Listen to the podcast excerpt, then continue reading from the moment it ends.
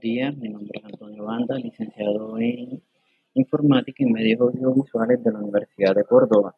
En el día de hoy vamos a comenzar con lectura para niños de educación inicial. Eh, el tema a tratar hoy son Cuentos para Crecer del autor eh, Edgar Francés de Madrid, España, editorial 2021 en el cual expresa diferentes cuentos en los cuales los niños fortalecen su conocimiento y sus métodos de aprendizaje.